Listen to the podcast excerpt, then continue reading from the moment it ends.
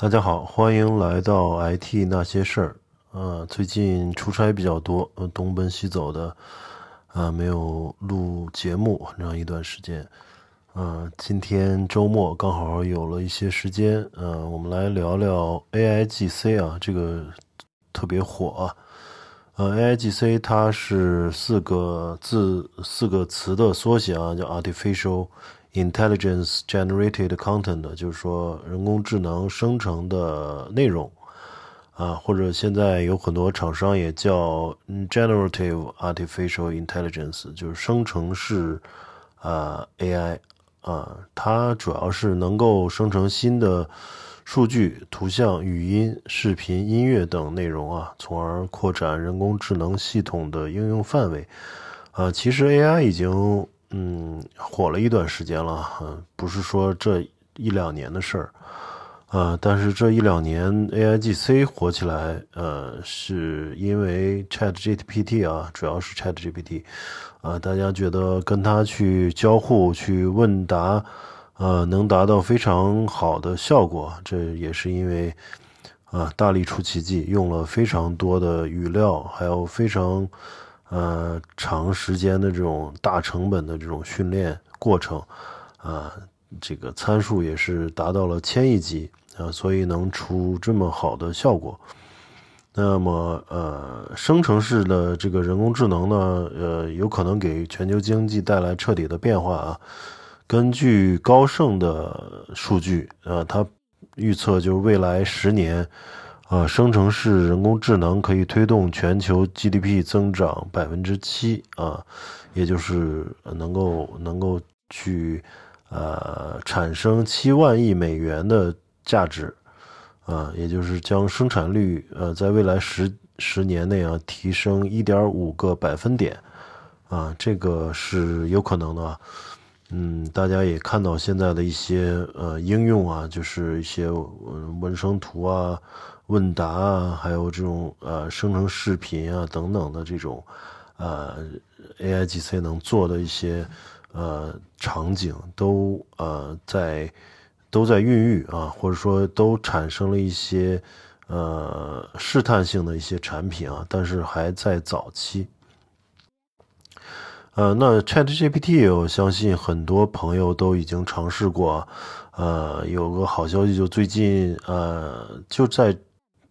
今天吧，然后已经看到消息说 GPT 四已经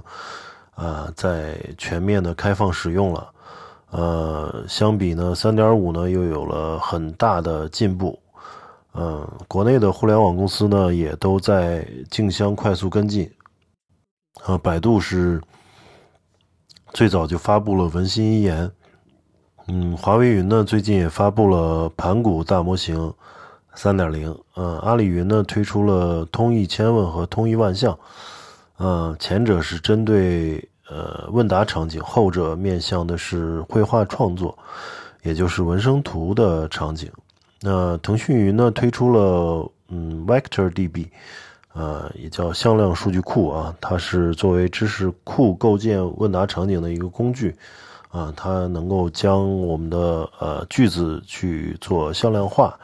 然后能够去模糊的匹配啊，模糊的查询搜索，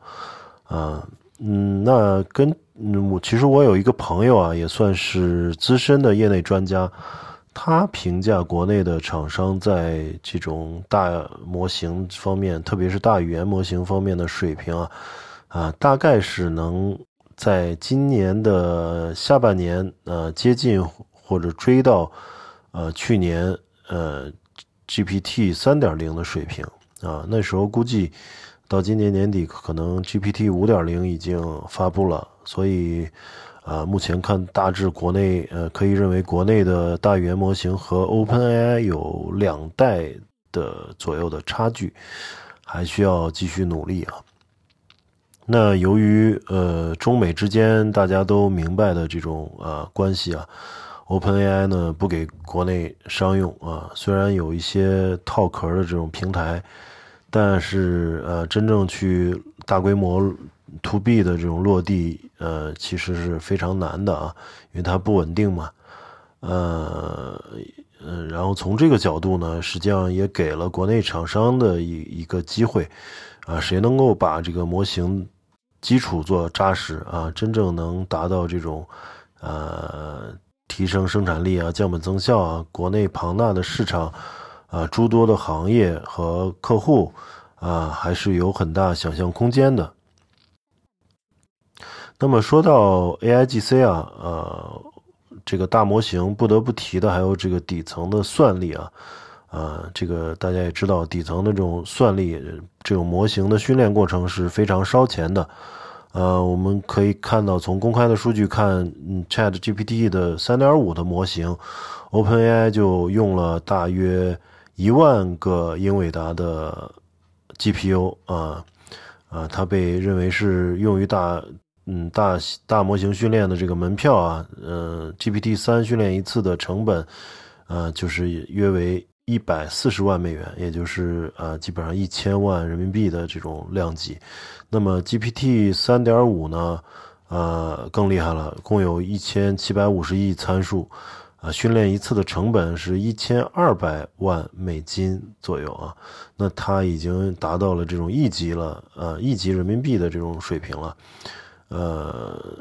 那就是光去做这个大嗯大模型的话，呃，十亿美元的这种硬件开销啊是基础的啊，所以对于很多厂商来说，啊，都是一道难以逾越的鸿沟。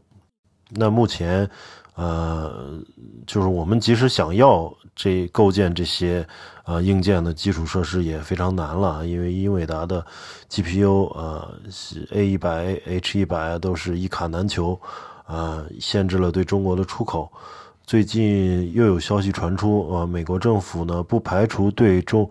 对中国公司使用云上的这种 GPU 啊做出限制。呃，这就很令人难受了。呃，国目前不呢不少国内公司是使用美国三大云厂商来训练和部署自己的呃一些 A AI G C 的模型嘛。呃，一旦做出这种限制呢，那很多公司就没法去。呃，用云上的这个这个 GPU 卡了啊，呃，估计很多公司需要在海外注册公司来绕开限制，呃，去去东南亚等等，去去香港啊注册公司，啊，才能去云上用这些 GPU 那机型。那呃，其实这样的话，虽然对于企来企业来说绕过了这种限制，但是对国内的。呃，人才储备啊，包括国内的这种创新环境，呃，税收等等啊，都是一个打击啊。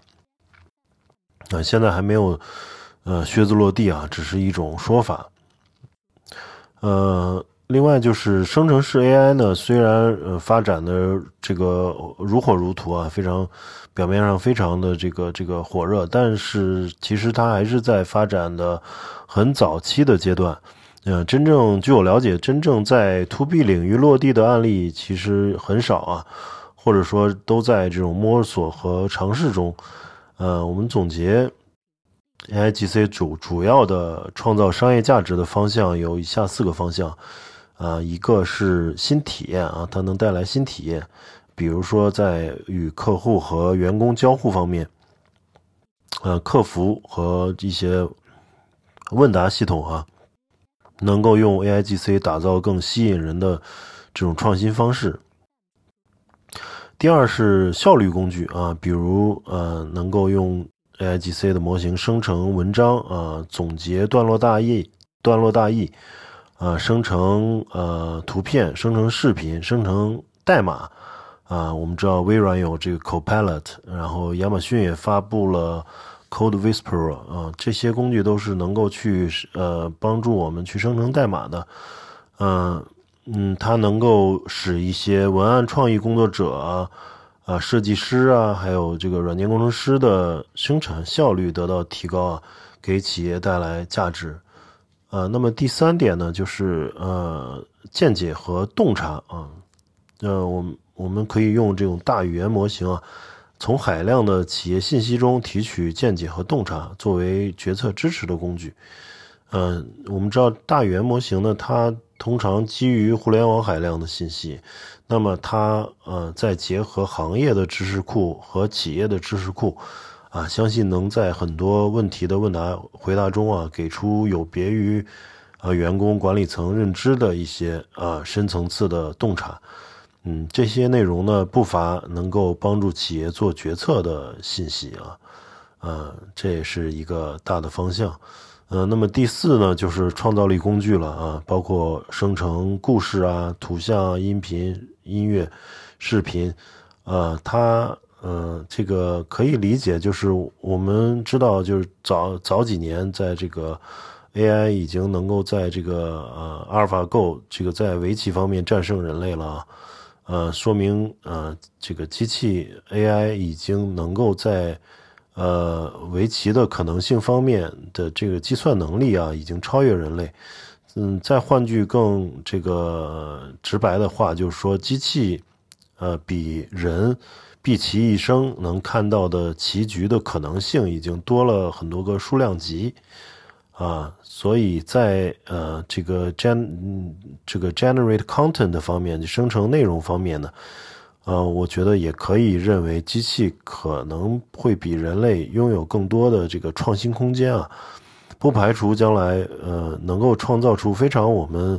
呃嗯非常多我们没有见过的，甚至没有想象过的音乐呃图片和视频。啊，这些都将大大拓展人类的这种思维空间啊，嗯，能够提供更多的可能性、创意的可能性。那目前在行业界，我我嗯，据我了解，就已经有小规模应用的领域，或者有一些尝试的领域，比如说像广告媒体行业啊，他们用来做这个图片、视频的生成啊，包括影视作品的这种配乐啊、视频的配乐，还有游戏、社交。呃，电商行业，呃，做一些营销文案，还有营销的这种呃市场的这种配图的生生成，呃，包括 logo 图标的生成、头像的生成等等，呃，游戏里面的一些装备啊，这些这些武器啊等等啊，都可以用这个 A I G C 来去做啊，做这这生成这些啊图标。那么呃，主要的使用的呃，主要使用还是这个开源的模型做。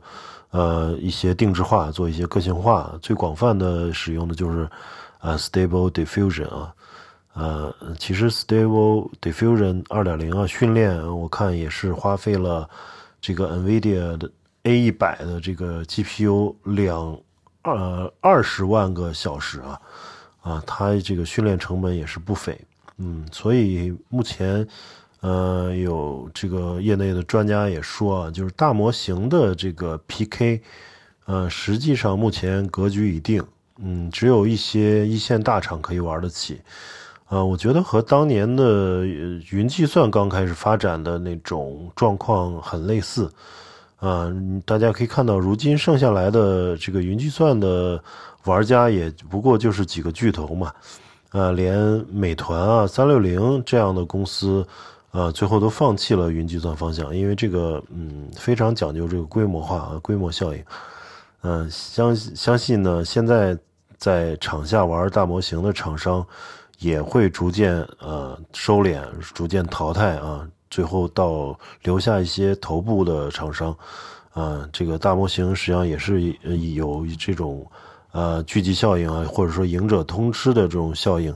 嗯，做得越好呢，投入越大，生态越完备，呃，未来行业和企业应用越多，嗯，然后厂商就能够拿到更多收入，啊，最终呃又可以去做更多投入，啊，所以呃最终形成一个闭环的这种啊增长飞轮，那迫使一些排名靠后的厂商呢就放弃开发和维护，因为它的成本也非常高哈。最终一定是呃这个结果。那目前除了呃国内国外的这种 top 级别的这种巨头公司啊，我觉得其他的公司呢更应该聚焦在行业和企业，呃，看看如何将这个 AIGC 呃这门这这个技术和行业和企业做更好的结合，嗯，把大模型呢最终呃这个。把大模型到最终 To B 或者 To C 用户的这个最后一公里做好，啊，这方面呢应该能养活很多公司啊，如就如同现在做，呃 SAP、Oracle 实咨询和实施啊，包括做嗯 AWS、Azure 解决方案的呃无数生态合作伙伴一样。那么，对于希望在 AIGC 方面有所发力的 IT 公司呢，呃，除了呃用这种开源的呃解决方案去搭建和调优，呃，也不妨去看看各大云厂商的相关服务啊，相关的这种嗯 PaaS 服务，比如微软呃 Azure 的这种 OpenAI Service 啊，它因为 OpenAI 是微软。大力投资了嘛，所以它跟 OpenAI 绑定的非常紧，嗯，它就会在云上推出一些 OpenAI 的一些一些呃 service，啊，包括它的那个 Copilot，呃，也这个呃代码生成，还有这个呃亚马逊推出的，呃，应该说即将推出的这个服务叫 Bedrock，呃，它能够去专门针对这种 generative。AI 去做一些嗯模型的部署，呃，然后去模型的这种呃基于嗯自己公司或者自己行业的知识库的这种呃训练个性化训练。那么还有嗯，Amazon 还有一个语言大模型叫泰坦啊，也可以关注一下。嗯，那么国内的厂商像百度、阿里、华为刚才说的那些呃产品。啊，也都值得关注。呃，我们可以研究研究如何集成到现有产品里边，啊，或者如何包装成这种平台产品，给最终用户带来价值。呃，在这个角度来看呢，实际上大模型更像是，呃，嗯，当年这个移动应用类似的一个嗯基础设施层，呃，如何在其之上啊，结合用户场景去开发具体应用。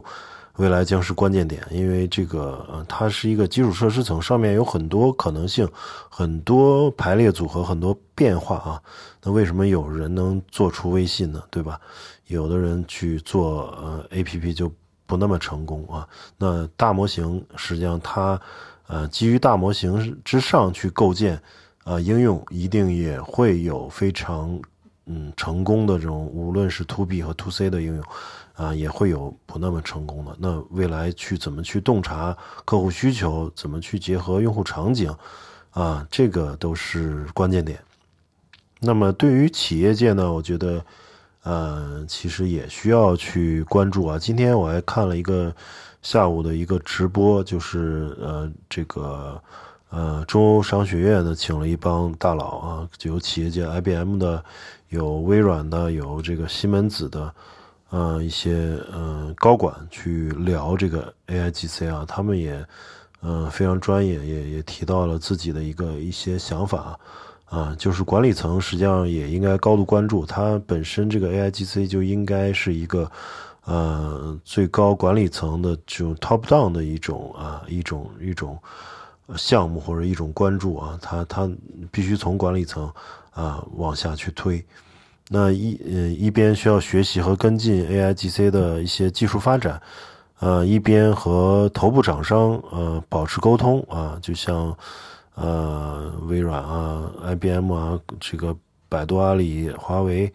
呃对亚马逊等等这些厂商，呃其实都很愿意跟行业和企业界去接触，去啊聆听行业和企业界的这种需求。因为他们也需要把技术，嗯，真正去构建出解决方案来嘛，然后去做解决方案的这种 solution 的这种 repeat way，啊，所以特别希望去跟厂商沟通。那么厂商就就就应该跟他们保持一个一个，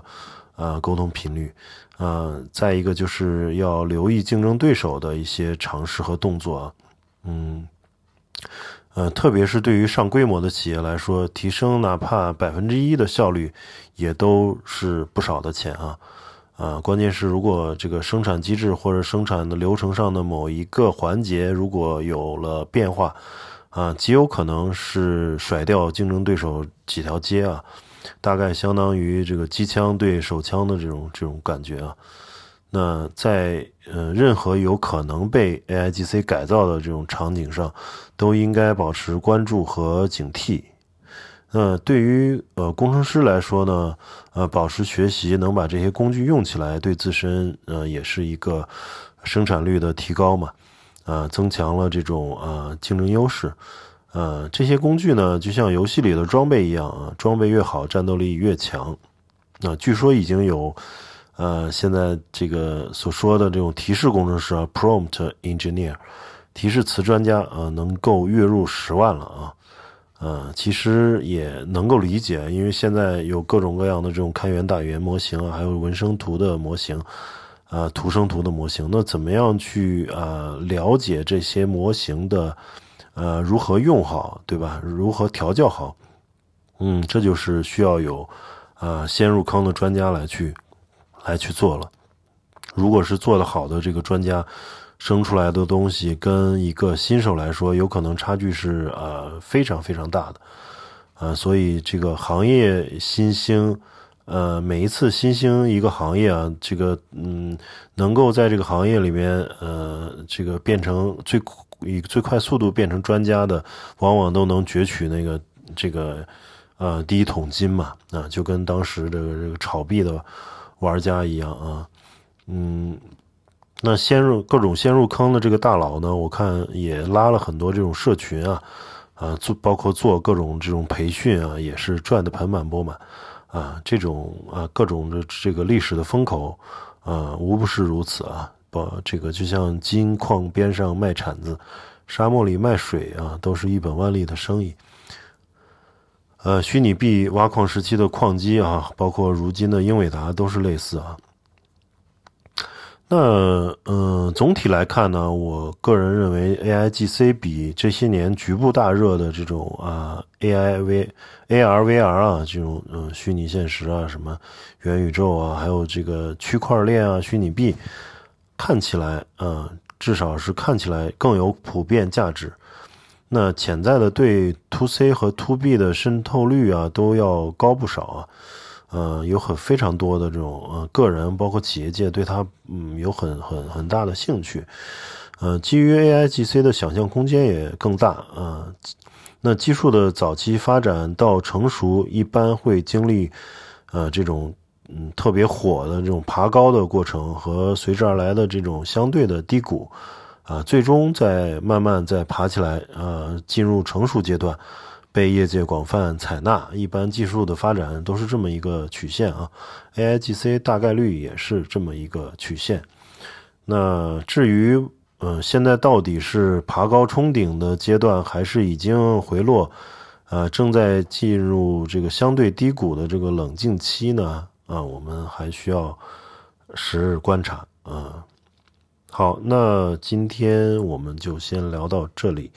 呃，感谢大家的收听，我们下期再见。